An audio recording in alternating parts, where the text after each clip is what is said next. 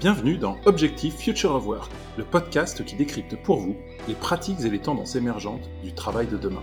Je suis Vincent Lebunetel, CEO de Boosters, une société spécialisée dans la gestion des données et des enjeux liés au Future of Work. Nous accompagnons RH et dirigeants à comprendre comment évoluent les métiers au sein de leur organisation. Ainsi, ils peuvent adapter leur stratégie de développement RH aux enjeux de demain. Dans ce nouvel épisode, on va vous parler de l'automatisation des métiers. Alors pour aborder ce sujet, j'ai le grand plaisir de recevoir Myriam El Khomri. Dans sa première vie professionnelle, Myriam El Khomri s'investit en politique. Ce parcours la conduira à être nommée secrétaire d'État à la politique de la ville en 2014, puis ministre du Travail en 2015. Elle porte alors la loi relative au travail, à la modernisation du dialogue social et à la sécurisation des parcours professionnels qui sera adoptée l'année suivante. Elle quitte la politique en 2017 et rejoint le domaine du conseil aux entreprises en créant son propre cabinet, MEK Conseil. Désormais à la tête du pôle conseil et stratégie du groupe Siassi Saint-Honoré, elle dédie son expertise aux questions de protection sociale et de performance collective. Myriam El Khomri est également co-auteur d'une étude parue en 2019 concernant le regard des actifs sur la transformation des métiers, qu'elle a réalisée en collaboration avec Jérôme Fourquet de l'IFOP. Et aujourd'hui, elle va nous partager sa vision de l'automatisation des métiers et ses conséquences sur l'emploi de demain. Bonjour Myriam, merci beaucoup euh, de nous faire euh, l'honneur euh, de répondre à nos questions sur ce sujet qui, nous passionne chez Boosters et qui, je sais, est d'importance également pour vous. Bonjour Vincent, je suis ravie d'être avec vous aujourd'hui. Je salue toute l'équipe de Boosters dont on apprécie particulièrement le travail et donc je suis ravie de partager ce petit moment avec vous. Merci beaucoup. Alors peut-être avant de, plonger complètement dans le sujet euh, de l'automatisation et de son impact, euh, vous avez euh, exprimé lors d'une récente interview le fait que, je vous cite, les politiques comme les entreprises doivent essayer de bâtir une société de progrès. Est-ce que vous pourriez nous en dire juste un peu plus et surtout nous aider à définir ce qu'est selon vous cette société de progrès? Bah, c'est pour moi un peu une évidence, c'est-à-dire qu'une une société de progrès passe inévitablement pardon, par la réussite sociale et la performance économique doit être au service euh, du progrès humain. Euh, par exemple, moi je, le constate et, je l'ai beaucoup constaté dans mon parcours, euh, si on prend la situation des salariés, que le simple fait d'associer les salariés à la réflexion sur le devenir de leur métier, de leur entreprise, de leur expertise, en les questionnant à la fois sur leur ressenti pour aujourd'hui et pour demain, c'était à la fois non seulement une façon de circonscrire le problème, d'apaiser les angoisses du présent et surtout d'en anticiper les évolutions euh, pour le futur. Donc oui, en effet, j'y suis attachée et je pense que la co-construction avec les salariés permet justement euh, d'améliorer ce progrès. Alors justement, cette co-construction, j'imagine qu'on va revenir dessus, mais euh, elle est importante dans un contexte où euh, énormément de métiers sont en pleine transformation, de par euh, notamment l'automatisation des tâches, puisque c'est le, sujet sur lequel on, avait souhaité avoir vos éclairages aujourd'hui. Est-ce que vous pourriez nous aider à, définir ce que l'on entend finalement par automatisation des métiers et plus globalement, quels en sont les principaux drivers? Bah, l'automatisation des métiers, c'est euh, déjà euh, l'exécution totale ou partielle de tâches euh, techniques sans intervention humaine. Alors, derrière cette définition qui peut paraître anxiogène, il faut reconnaître que l'automatisation du travail a toujours existé. Je ne vais pas vous faire un, cours sur le, en partant du ludisme, mais avec l'évolution en effet du progrès industriel puis technologique, et que ça a largement bénéficié à nos sociétés. Et la mondialisation et les nouvelles technologies ne sont absolument pas des, facteurs euh, nouveaux, loin s'en faut. Pas davantage d'ailleurs que leur impact sur notre organisation euh, et collective et productive. Et je crois qu'on en appelle souvent à, une forme de, rupture historique, à l'exceptionnel, à l'inédit. Or, euh, on en oublie un peu parfois le, temps long qui est quand même un facteur indispensable de mise en perspective et donc de mise en analyse. Donc c'est cette innovation à la fois permanente qui est caractérisée aujourd'hui euh, par les notions de robotisation, de numérisation ou euh, d'intelligence artificielle qui bouleverse en effet euh, le monde du travail. Mais je crois qu'au-delà des, croyances et, de certains fantasmes, je pense qu'il est important aussi de dire qu'il y a des bienfaits directement observables aussi par l'automatisation sur le niveau et la qualité des emplois.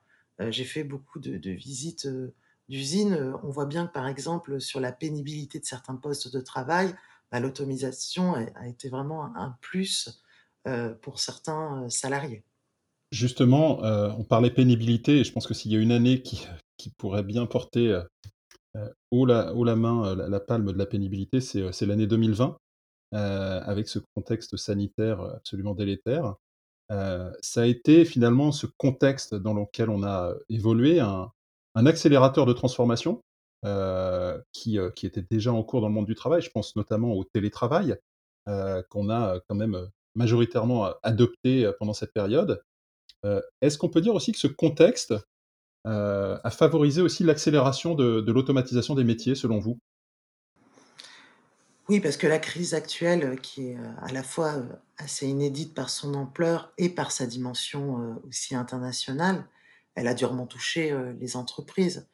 Heu, ces dernières, elles ont vraiment su s'adapter, apprenant parfois des risques importants pour, heu, protéger bien évidemment, le cœur même de leur c'est-à-dire leurs atouts humains. Très concrètement, elles ont dû tout d'abord assurer, la protection, bien sûr sanitaire de leurs collaborateurs. Elles ont déployé aussi pour certaines massivement le télétravail, à défaut en tout cas des espaces permettant de respecter, les gestes barrières et puis la plupart ont ensuite pris la peine de digitaliser, heu, le travail en profondeur, heu, à la fois pour préserver une forme de de niveau de production, heu, acceptable et ce, quand le secteur d'activité, le permettait. Donc comme je disais tout à l'heure, c'est-à-dire que l'automatisation des métiers, c'est pas un phénomène nouveau.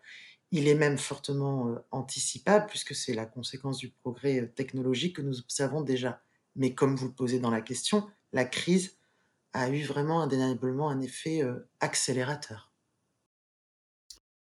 Et justement dans ce dans ce contexte, heu, vous évoquiez tout à l'heure, heu, les bienfaits aussi de l'automatisation. C'est vrai qu'on on va, nourrir justement, ces fantasmes, sur la destruction, justement, des métiers, qu'apporte l'automatisation. Mais vous, vous parliez plutôt, bienfaits, vous aviez une approche positive du sujet, notamment dans, sa capacité à réduire la pénibilité des tâches. Est-ce que du coup, il y a des secteurs selon vous qui, à moyen terme, heu, sont, heu, plus préservés ou à contrario plus menacés par, heu, par ce phénomène d'automatisation? Ben, le progrès, technique a toujours impacté, des secteurs, plus que d'autres, en fonction justement de la nature des améliorations, créées. Cet impact a malheureusement, heu, des conséquences négatives dans notre pays que notre pays a connues avec, parfois la disparition, de pans entiers, d'activités. Mais ce que je veux dire, c'est que j'ai pas une vision, heu, ni, heu, optimiste ni pessimiste. C'est que, heu, cette destruction, elle est, aussi, elle peut être créatrice de valeur à long terme. La question, c'est pour moi, qui est centrale, c'est que la clé de toutes ces mutations pour ne vraiment pour ne plus les subir, mais bien pour les anticiper, c'est l'enjeu d'investir dans les compétences, c'est la formation professionnelle. C'est quelque chose que nous croit si nous sommes aussi partenaires avec Booster, heu, chez Siaci, c'est parce que c'est quelque chose auquel nous croyons beaucoup et que la formation doit être, heu, bien encore plus qu'une seconde chance pour les salariés. Donc oui, il y a en effet des secteurs qui sont plus impactés, heu, que d'autres. La question, c'est comment on anticipe les choses, notamment là où on a des branches professionnelles qui sont les plus confrontées à ces enjeux. Alors justement, vous me tendez une perche avec le sujet de la formation. Dans ce contexte qu'on va qualifier du future of work, donc heu, dans à la fois l'évolution des des modes de travail, mais aussi, heu heu, dans la mobilisation des tâches et des compétences, est-ce que pour accompagner les salariés dans ces évolutions de leur métier, la formation est la seule solution aujourd'hui? Je pense que la formation est vraiment une des clés. C'est-à-dire que, on parle de progrès techniques et on parle de par exemple, de niveau d'emploi. Moi, il me semble que c'est important toujours de rappeler un indicateur qui, moi, m'apparaît décisif, c'est l'évolution de la population aussi active dans le temps. Heu, même en France où nous avons malheureusement un chômage, heu, très important et trop important, heu, ça nous fait parfois perdre un peu, de discernement. Puisque la population active, elle est passée de 17 000 000 à la fin du 19e siècle à à 20 000 000 au milieu du 20e et à 25, heu heu, millions en 90 et près de 30 000 000 aujourd'hui. Cette augmentation de la population active a notamment permis que le taux d'emploi des femmes se rapproche de celui des hommes. Et en, tout état, de cause, le nombre de personnes au travail n'a jamais été aussi élevé qu'aujourd'hui. Et aucune mutation technologique n'est jamais venue contredire cette tendance de fond. Ça, c'est pour moi un point important. Après, le problème, et, je pense que c'est vraiment le, cœur, le cœur du sujet, et je crois qu'on peut avoir aussi un peu de recul, c'est que euh, ça fait des gagnants et ça fait des perdants. Et, je vais vous donner un exemple précis. Euh, c'était le Conseil national numérique qui avait euh, lui-même chiffré le nombre d'emplois qui avaient été détruits en France au cours des 15 dernières années du fait de la révolution numérique. 500 000 emplois. Clairement, une saignée brutale et inédite. Et en même temps, l'effet positif sur l'emploi était évalué à peu près à 1,2 million. Donc, on va dire un solde sans appel en faveur de la révolution numérique. La question qui nous est posée derrière, c'est qui sont les gagnants, qui sont les perdants? Les emplois qui ont été supprimés étaient des emplois euh, bien souvent peu qualifiés et occupés par des femmes, et les emplois qui ont été créés ont été des emplois plus qualifiés et occupés euh, par des hommes. Donc on voit bien quand on parle de la formation, ben, tout l'enjeu aussi, c'est quel investissement on met dans les compétences pour permettre que les personnes les moins qualifiées puissent justement avoir la capacité de rebond. Et je le dis dans un pays où euh, la, formation initiale euh, pèse beaucoup dans les destins de chacun. Bah, faisons en sorte qu'au moins la formation continue vienne un petit peu modifier les choses.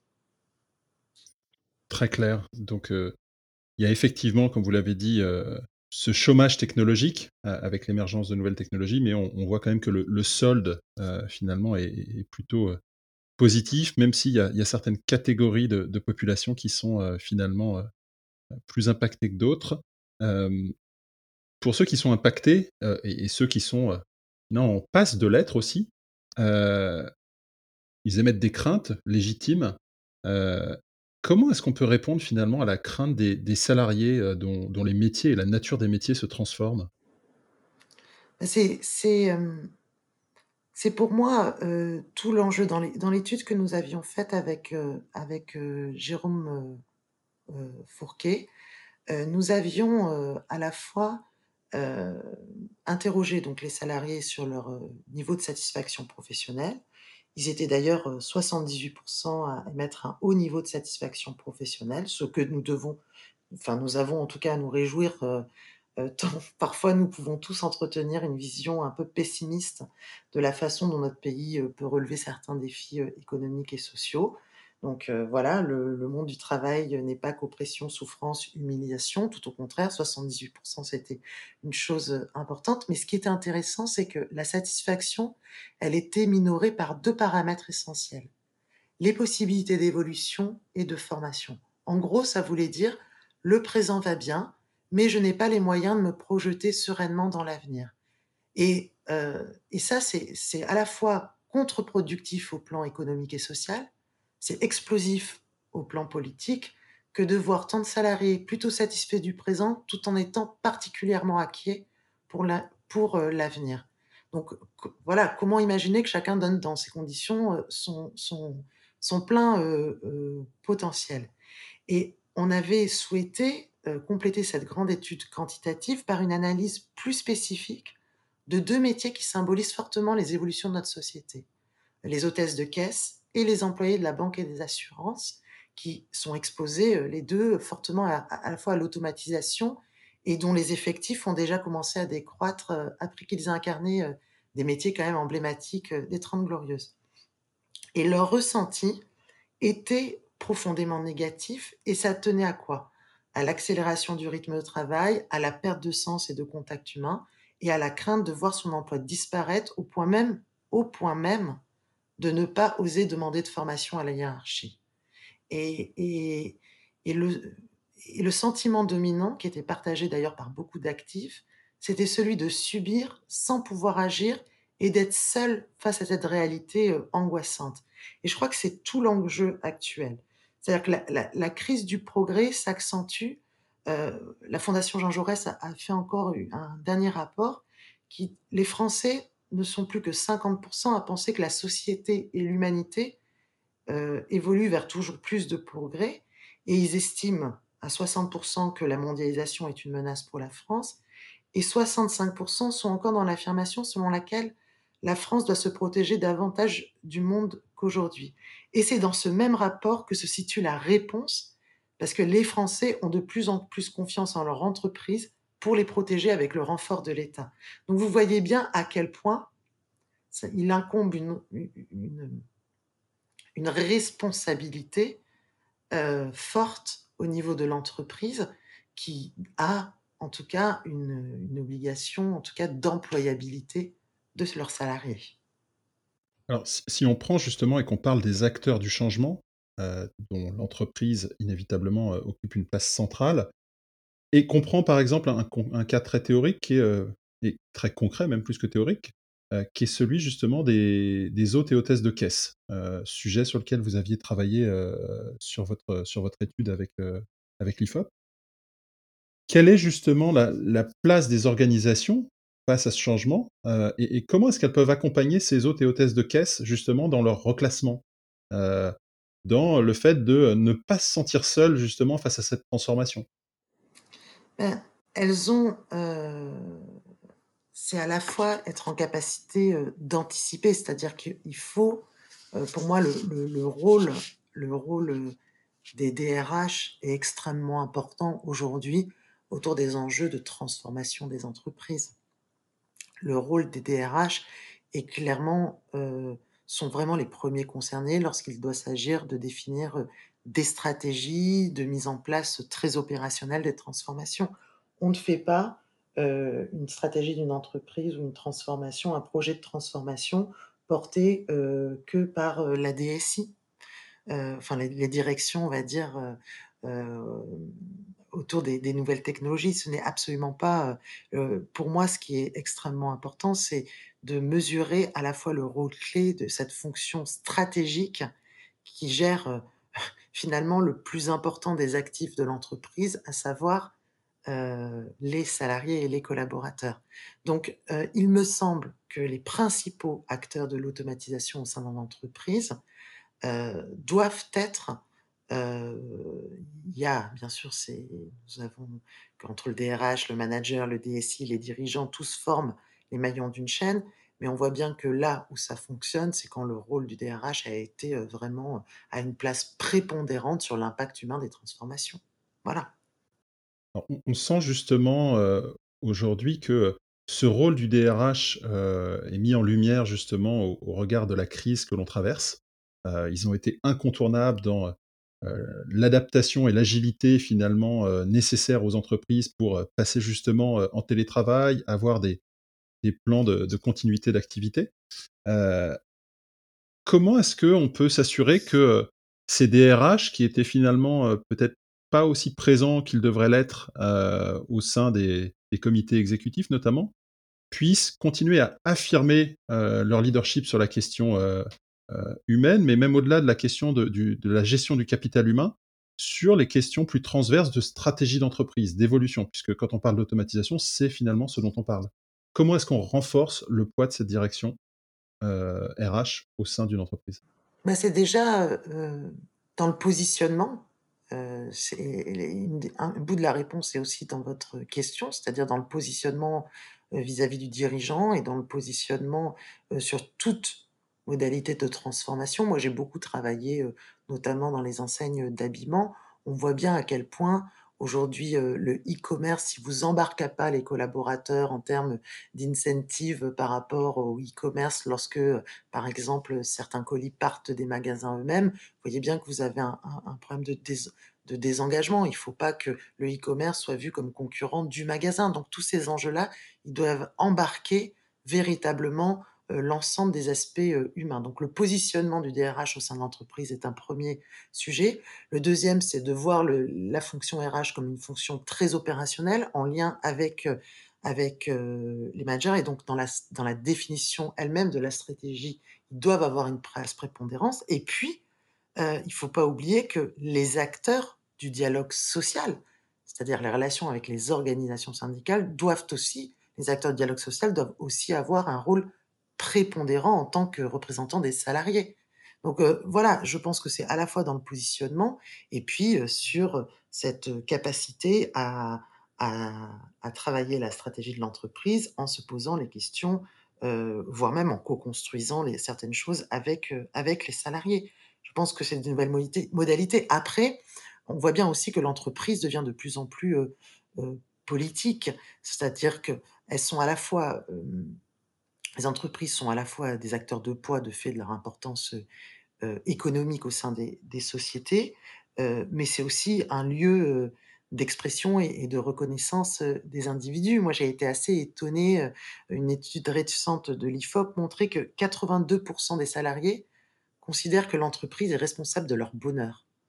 Heu, c'est quand même, quelque chose qui m'a un petit peu, étonnée et quelque part, on voit bien que même les différentes réformes visent à montrer que les entreprises ont un devoir d'accompagner les changements, heu, visibles de la société et de s'engager, heu, pleinement dans le développement, heu, de changements sociétaux. Je pense, notamment alors, il y a bien sûr les politiques RSE, mais pas seulement. C'est aussi, ce qu'il y a autour de la loi Pacte, l'enjeu du nouveau statut d'entreprise à mission. Voilà, tout cela y concourt aussi. Et on entend de plus en plus parler, heu, d'une forme de symétrie des attentions entre l'expérience client et l'expérience collaborateur, en partant du principe que les meilleurs ambassadeurs d'une marque doivent être aussi les collaborateurs. Et puis, il faut faut pas nier les choses. Il y a un enjeu aussi, heu, économique. Heu, si vous avez un turnover important, si vous avez un taux d'absentéisme important, bah, ça coûte cher à l'entreprise. Donc on voit bien que des collaborateurs qui sont bien au sein de leur entreprise, bah, ça veut dire derrière moins d'absentéisme, moins de turnover et donc ça permet aussi, heu, de de d'en faire des vrais, des vrais ambassadeurs avec un engagement qui est plus affirmé. Ils ont tout à y gagner. Je veux dire, la performance sociale et la performance économique, heu, ne s'opposent pas. Bien au contraire, la performance économique doit apporter du progrès social. Alors, vous nous avez dit finalement, heu, tout à l'heure que, dans l'étude que vous aviez, que vous aviez faite concernant le regard des actifs sur la transformation des métiers montrait, que les salariés étaient globalement très satisfaits de leur emploi. En revanche, cette satisfaction s'estompait, lorsqu'il s'agissait de de prospective et sur les possibles évolutions de carrière, sur leur formation. Et vous venez de nous dire à l'instant que, finalement 4 salariés sur 5, heu, considèrent l'entreprise comme étant, heu, réellement responsable de leur propre bonheur. Hem, du coup, quel impact vous pensez que l'automatisation, au au sens général du terme, mais, va avoir sur, sur la gestion des talents et la gestion des carrières? Est-ce que est-ce que ça va ça va jouer un rôle du coup, fort? Bah, déjà, la gestion des talents dans un contexte, économique, difficile peut être vue, je dis bien peut être vue, comme une priorité, heu, secondaire. Mais elle s'avère à mes yeux, heu, être clé, heu, si on lui fixe pour objectif la préservation des compétences clés, le maintien de la motivation et l'engagement des collaborateurs par des parcours de carrière et des jobs en phase avec la nouvelle stratégie d'entreprise. Si, nous en restons, sur, heu, l'ancien paradigme de la performance, heu, les organisations risquent quelque part de rompre un peu la confiance des collaborateurs ou de démo de démotiver en raison, heu, d'objectifs qui sont déconnectés ou d'une activité, non prévisible qui rend rapidement ces objectifs obsolètes. Donc bien au contraire, il faut investir dans la gestion des talents et des carrières. Quand on parle de la notion d'engagement, c'est à la fois, la reconnaissance qu'on a dans le travail, le sens de notre travail, heu, la conciliation de notre vie personnelle et vie professionnelle, mais n'oublions pas qu'il y a un élément moteur dans cette notion d'engagement des collaborateurs, qui est la capacité de pouvoir se projeter heu, à l'avenir. Et donc c'est vraiment, heu, les perspectives de carrière, les passerelles qui peuvent être créées, la mobilité interne. Ces sujets-là sont extrêmement importants. Et donc pour cela, heu et pour investir dans la dans dans la formation, finalement, heu, d'autres solutions doivent venir vraiment, heu, en complément de la stratégie RH des entreprises, pour valoriser à la fois le, capital humain et sécuriser les emplois. La cartographie des compétences, enfin avec une GPEC, nouvelle GPEP, mais une GPEC, gestion prévisionnelle, pardon, des emplois et des compétences à la hauteur des ambitions de, de l'entreprise. Moi, je sais que c'est un sujet qui vous tient à cœur chez Booster, mais nous sommes également convaincus que, que, cette cartographie des compétences de façon euh, très, euh, très aussi prédictive euh, et pas figée, elle permet véritablement d'éviter des écueils en matière d'adaptation face aux difficultés. Et cette crise nous a mis face à des difficultés dans un moment extrêmement court. Merci. si, je résume avant de, passer à, la conclusion. On s'est dit euh, beaucoup de choses euh, et, je vous en remercie. Euh, le premier élément, je pense que c'est que c'est un phénomène, l'automatisation, qui est anticipable. c'est la première des choses, mais aussi un phénomène qui fait peur et un phénomène qui fait peur surtout s'il n'y a pas de transparence au sein de l'organisation autour des moyens que l'on met en place pour permettre justement aux, salariés de comprendre quelles sont les évolutions attendues et comment ils vont être accompagnés euh, dans ces évolutions. Euh, ils doivent être partie prenante euh, dans, ces transformations qui ont lieu. Et justement, sur cette notion d'accompagnement, on a mentionné deux outils essentiels. le premier, c'est la formation. et le second, on vient de, de toucher du doigt, c'est la mobilité interne. Voilà. Et enfin, un rôle qui était déjà stratégique euh, mais qui s'affirme et qu'il devient encore plus, c'est celui euh, de DRH, euh, qui n'est plus seulement un acteur de la gestion du capital humain à proprement parler, mais qui doit s'asseoir à la table sur les discussions stratégiques et les orientations stratégiques, les orientations stratégiques de l'entreprise. voilà si j'essaye de, oui, résumer. Je, je et, et, pour moi, en effet, le, rôle de la fonction RH est, évidemment central. Parce que ce sont eux, à la fois les DRH et leurs équipes, qui détiennent les enjeux de transformation du travail, des évolutions de l'organisation, de la formation professionnelle, de la cartographie des compétences, et plus globalement, finalement, de, de l'engagement de tous. Et si on est convaincu que la valeur des entreprises, et on le voit encore aujourd'hui avec les questions de raison d'être, c'est avant tout la valeur des femmes et des hommes qui créent cette organisation, sans qui en tout cas rien n'avancerait. Et c'est pour ça que la fonction RH prendra, et j'en ai vraiment l'intime conviction, une importance capitale dans les évolutions euh, stratégiques des entreprises. Écoutez, euh, merci, merci beaucoup. C'est vrai que je, termine généralement mes épisodes en posant des questions plus générales et transverses, et, vous venez de répondre à la première, qui est finalement quel est l'enjeu actuel et à venir de la fonction RH Donc je, crois que vous y avez euh, déjà largement répondu. si si j'étais encore plus large, on est en plus à, l'approche de la, de la, période des fêtes et il faut, aider nos commerçants. Donc sur tous ces enjeux de Future of Work, est-ce que vous auriez un conseil pour nos auditeurs quant à un bouquin à lire, euh, une émission à regarder, euh, même une personne à suivre sur les réseaux sociaux, euh, qui adresse ces questions et peut-être avec un regard intéressant? Mmh. Écoutez, je suis en train de lire un livre, je pense qu'il peut être intéressant. je ne l'ai pas fini, mais je suis en train de le lire et j'apprécie. c'est Le théorème du parapluie de Michael Launay. pour ceux qui aiment, les chiffres, ce qui est mon cas et les mathématiques en particulier.